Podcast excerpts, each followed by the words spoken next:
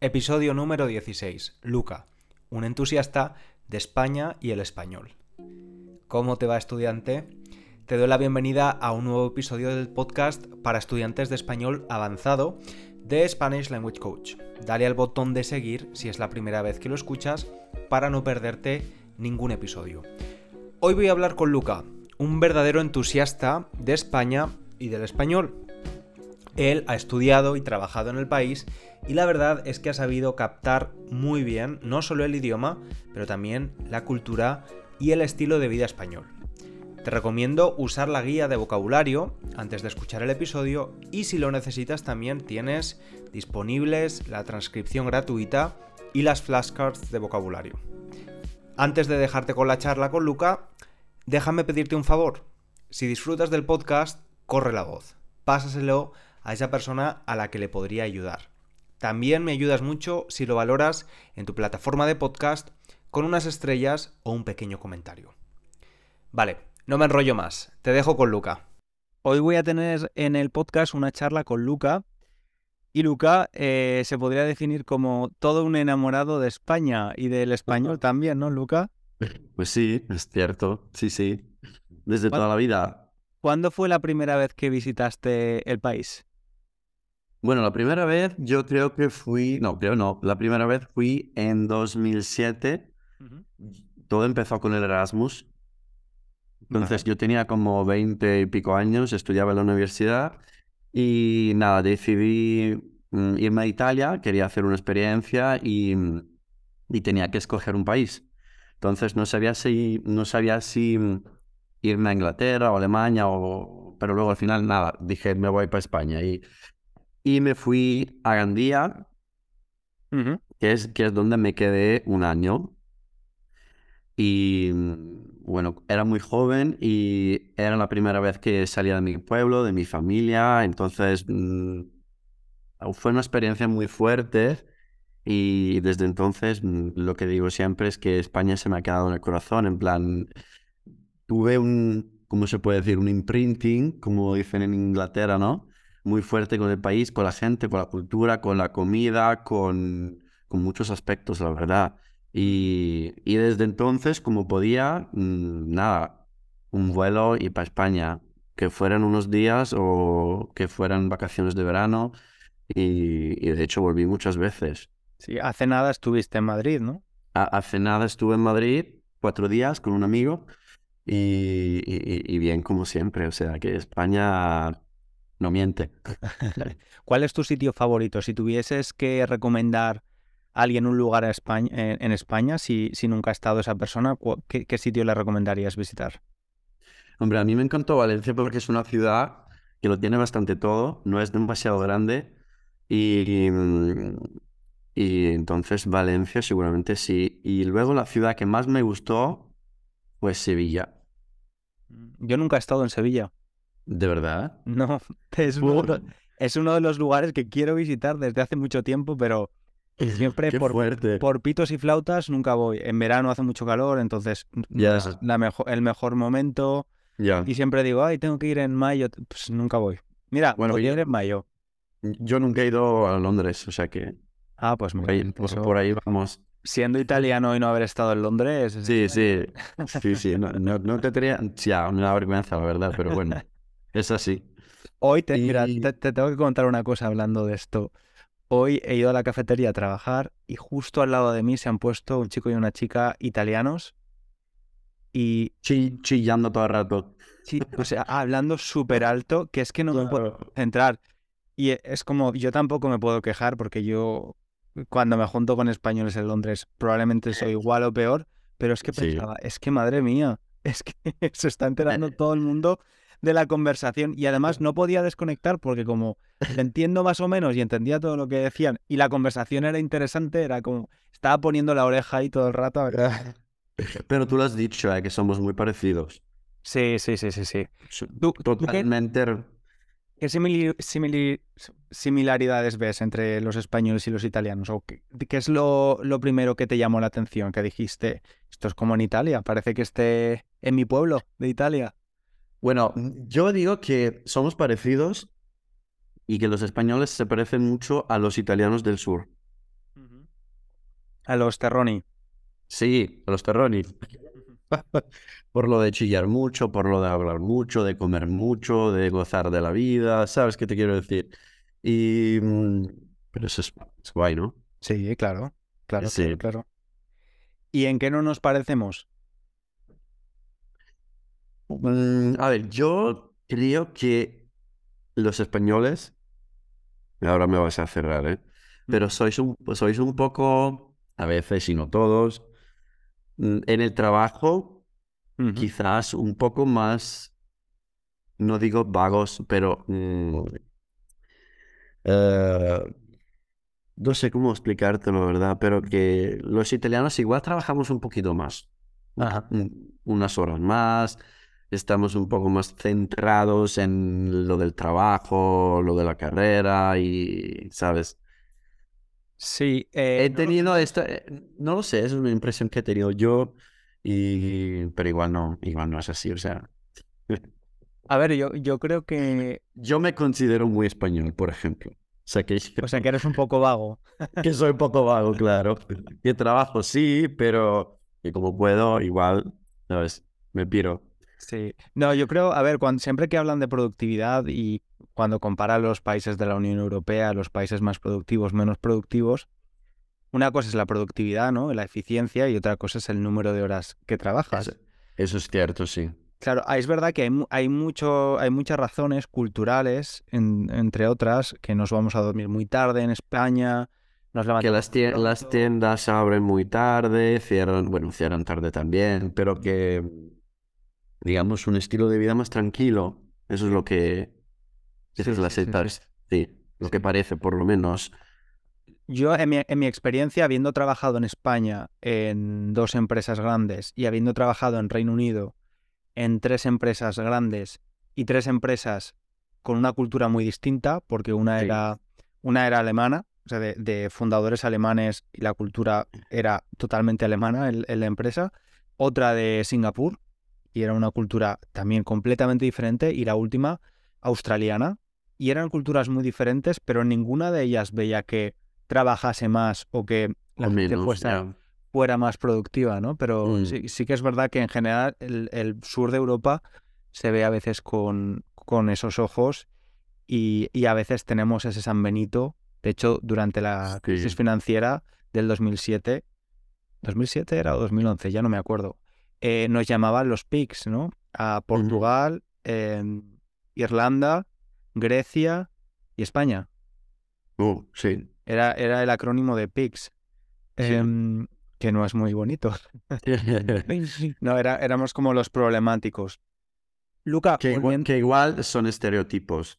Sí, claro, yo creo que hay, un poco de todo.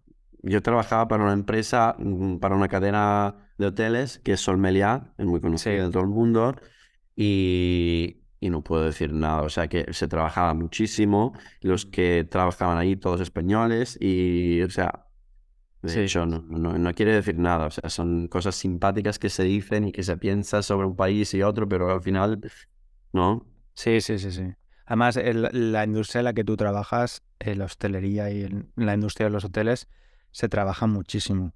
Sí. Se trabaja muy, muy duro. Y fíjate que yo he aprendido muchísimo, digamos, porque todo empezó en España, ¿no? Con hoteles españoles, cuando estaba de prácticas también en, en Tenerife, estaba trabajando en hoteles y tal, y tiene una realidad turística muy fuerte, ¿no? España, mm. Mm, eh, eh, el turismo en España es una barbaridad. O sea, sí, es el, principal motor de la economía. Sí, sí. Totalmente. Y volviendo al tema del Erasmus, que por cierto, por si alguien no, no conoce lo que es, porque quizás no son europeos, es un programa de intercambio de estudiantes. Sí. Eh, donde se permite a, estudiantes de la Unión Europea intercambiarse un año por, por otro estudiante de otro país. Eh, decides venirte a España, pero imagino que no hablabas español, ¿no? Porque no nunca habías estado o, ya habías... No, no, no, no había estado, bueno, sí que había estado en Ibiza, pero una semana de vacaciones cuando tenía 18 años, entonces no tiene sentido, no, no hablaba nada. Y entonces era la primera vez. Y y, nada, sí, todo empezó con, con Gandía y donde se supone que iba a ir para estudiar y dar exámenes pero en un año yo di como tres exámenes, o sea que nada. Hiciste tres exámenes solo. Es que estudiaste, por sí. cierto. Idiomas. Idiomas, vale, vale, vale. ¿Y qué, Sí. cuáles eran tus idiomas? De... Normalmente se Y- y- escogen dos o tres, ¿no? Sí, eh, bueno, tres, inglés, chino y español. Vale. ¿Sabes que Yeah. una, una curiosidad sobre la universidad? eh, en Gandía es un pueblo que está a una hora de Valencia en coche o algo así. No, está me- menos, como 35 minutos en coche. Sí, poco. Sí. Bueno, pues yo eh, quería estudiar, una de mis opciones para estudiar en la universidad era comunicación au- audiovisual, eh, pero tenía, Sí. que, tenía que estudiar en Gandía, en el campus de la Universidad de Valencia de En el- Gandía. claro, sí, sí, Claro. sí, que hay el campo de, de universidad y sí, el Claro, de, está el de campus. audiovisual, está muy fuerte. Exacto. Bueno, pues decidí no hacerlo porque me tenía que ir de Valencia. No, y esto es una cosa que a veces comento porque en España normalmente el- la gente estudia en la misma ciudad de la que es y continúas es, viviendo sí. con tus padres en la época universitaria, a no ser que tengas que cambiar de ciudad porque lo que quieres estudiar está en otro lugar, normalmente no eliges una universidad que está lejos. De hecho, la edad media de, de abandonar el nido en España es de 30 años hoy en día. En, en Italia pasa lo mismo, ¿eh? no te creas. ¿Ah, sí? Sí, sí, sí, somos muy parecidos. Es igual. Y fíjate que luego Gandía, y tú lo sabrás, se hizo muy famosa por lo de Gandia Shore. Ah, claro, sí, explica esto, porque además a ti te pilló en esa época, ¿no? Más o A menos. mí, no- a mí no, a mí no me pilló en esa época. Fue antes. Mm, Yo fui antes. Pero sí que Gandía ya tenía todo el rollo de, de jaleo de discotecas y de salir de fiesta, todo lo del botellón, o sea que yo me lo viví todo y, mm, y luego llegó el fenómeno del Gandia Shore, que es un format de, de Estados Unidos, ¿no? Creo, de programa ese de Jersey Shore. Y decidieron, decidieron hacerlo en Gandía también y, y desde entonces Gandía ya, bueno, mm, subió muchísimo. En Claro, plan de bueno. turi- en Por una turismo- parte... en plan de turismo, digamos, mm, para jóvenes que querían salir de fiesta y tal. Porque Gandía tiene un turismo muy fuerte, digamos, familiar, ¿no? Sí, es la playa de Madrid, de hecho, Gandía. Es la playa de Madrid, sí, sí, me lo decían. Todos los madrileños van en Semana Santa, en... Bajan a Gandía, sí, sí. Y nada, eso.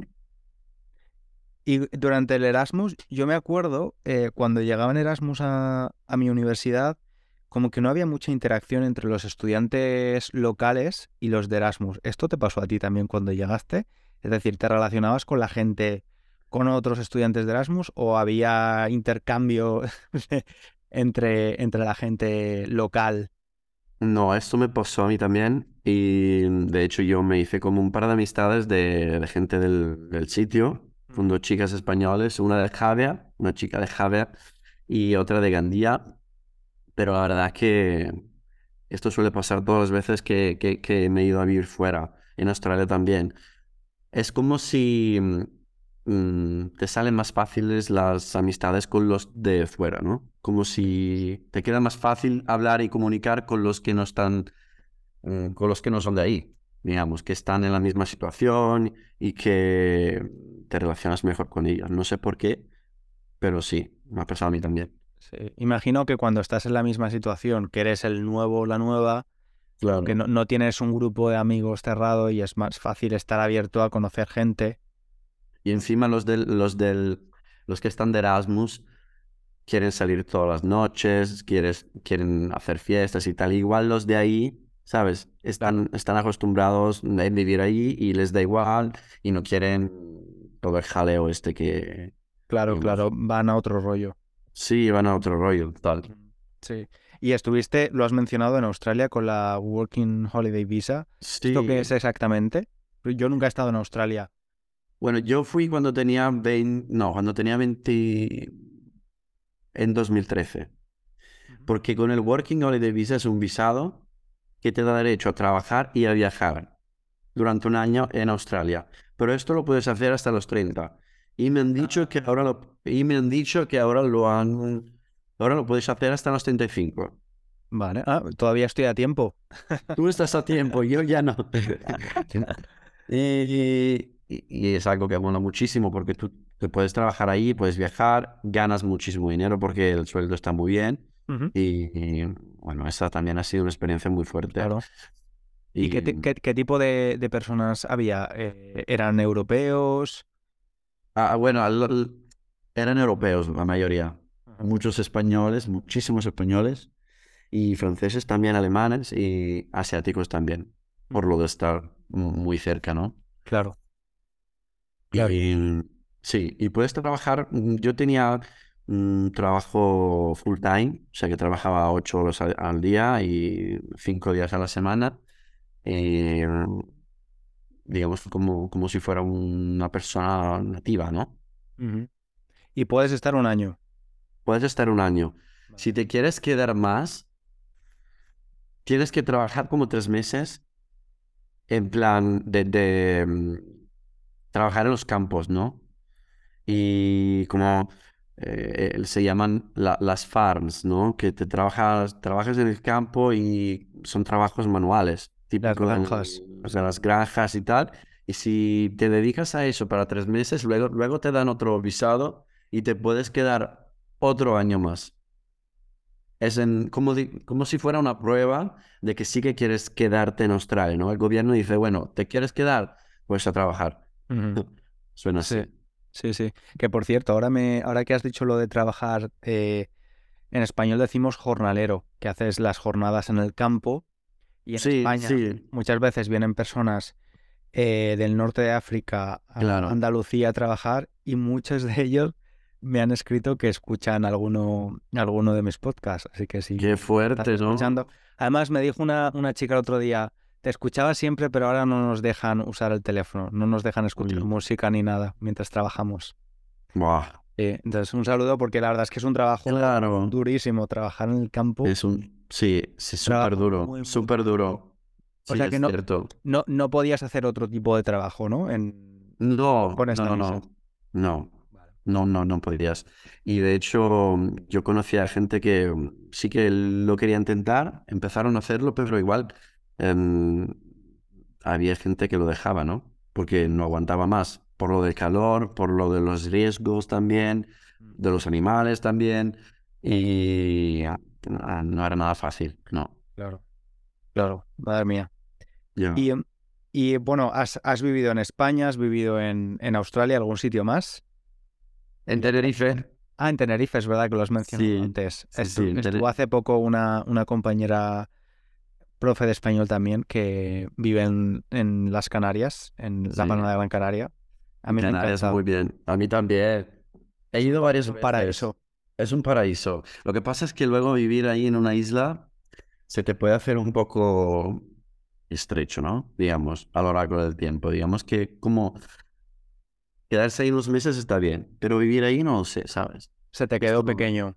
Mm, bueno, yo me quedé cuatro meses, entonces tampoco era mucho tiempo, pero sí me dio la impresión de que igual mm, no aguantaría mucho tiempo, ¿sabes? ¿Y ahí es donde empezaste a trabajar en eventos, que es tu trabajo actual?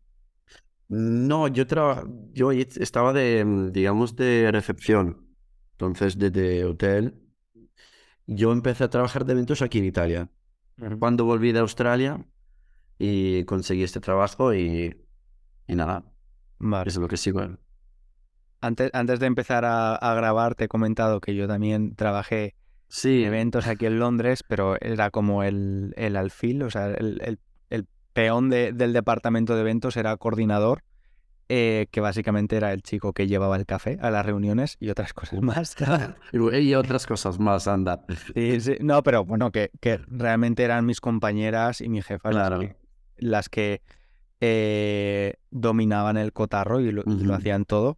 Em, pero es un trabajo, como te he dicho antes, me parecía súper estresante. Creo que era de los trabajos que había hecho em, que más difícil me resultaba no llevármelos a casa. O sea, mm, por la noche pensando, ay, tengo que enviar este email o esto que no se me pase, porque los eventos, bueno, hay eventos corporativos de empresas que hacen pues una presentación o lo que sea, que es importante, pero también hay eventos que son muy personales, ¿no? De, de bodas o de celebraciones que son muy importantes o que van a marcar una fecha muy importante en la vida de esas personas. Absolutamente sí. ¿No? Entiendo, sí, es cierto. Sí, sí, totalmente. Lo que pasa es que luego mm, empezaba un poquito a aburrirme a, a, trabajar en recepción, porque es un trabajo mm, que te puede aburrir, obviamente.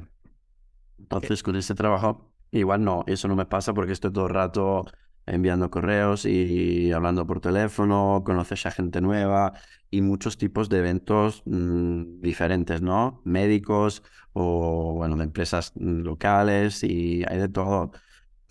Y por eso, bueno, no me aburro. Claro. ¿Qué es, qué es lo más extraño que te han pedido en trabajando en recepción o trabajando en eventos? ¿Algo que te, te haya pedido algún cliente, algo, alguna clienta y hayas dicho, madre mía? Eh... Bueno, sí que me ha pasado algo raro. Y tenía que, bueno, organizar un evento con clientes árabes. Y todo muy bien porque tenían mucha pasta, entonces lo del budget no era un problema y todo salió muy bien. Pero al final, la última noche sí que querían pasársela bien. Entonces, lo que, lo que querían, ya te puedes imaginar que, que era lo que querían. Un poco de compañía, vamos.